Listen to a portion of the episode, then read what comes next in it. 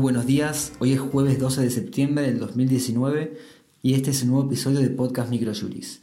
Jurisprudencia. Exclusión de cobertura, accidentes de tránsito.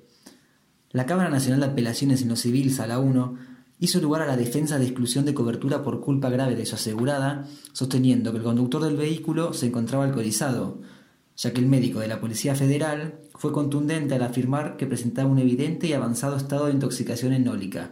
Su apreciación merece valor probatorio por los profundos conocimientos debido a su título profesional y experiencia en la institución donde, desarrolla su actividad. Las partes son Cortés Pío V y otro, contra Lescano, Mirta Esther y otros, sobre daños y perjuicios. Es del 19 de junio del 2019 y cuenta con un cuadro de rubros indemnizatorios trabajados por la editorial. Abogados, convenciones colectivas de trabajo. La Cámara Federal de Apelaciones de la Seguridad Social, Sala 2, resolvió que no corresponde aplicar las escalas salariales del convenio de empleados de comercio y actividades civiles a los dependientes de estudios jurídicos, al revocar una resolución de AFIP que desestima el recurso de revisión presentado por un estudio jurídico contra una resolución dictada por OSECAC que determina deuda por tal concepto. Las partes son Pérez Alati, Grondona, Benítez, Arsten y Martínez de Oz contra Administración Federal de Ingresos Públicos sobre impugnación de deuda. Es del 14 de marzo del 2019. Bancos, transferencia bancaria. El juzgado de primera instancia de Distrito en lo Civil y Comercial de Rosario, Sala 12, rechazó la demanda por daños derivados de cuatro transferencias electrónicas en la cuenta de titularidad de la empresa actora que fueron realizadas sin su consentimiento, al acreditarse que las realizó una persona autorizada y o socio de la empresa.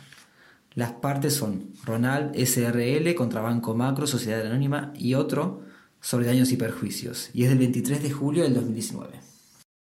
Novedades legislativas. Mercado cambiario. Mediante las comunicaciones A 6776 y 6777, el Banco Central estableció cómo se deberán pagar los consumos con tarjeta de crédito y las deudas en dólares, a la vez que especificó cómo deben liquidarse las exportaciones. Gas.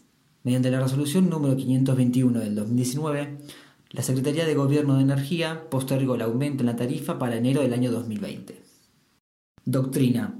Presentamos el artículo denominado Detalles de las últimas medidas cambiarias y financieras, realizado por José Luis Eteri. En el trabajo se analizan las últimas medidas cambiarias y financieras vinculadas con las inversiones realizadas con títulos públicos. Este fue el resumen semanal jurídico de Podcast Microjuris. La información volcada en el podcast se, encuentra en nuestro blog aldiargentina.microjuris.com. Para saber sobre nuestros planes de suscripción, se pueden comunicar de 9 a 18 horas a través de nuestro número de WhatsApp, que es 15 22 60 2006, o escribirnos a socios.ar.microjuris.com. Muchas gracias y hasta la semana que viene.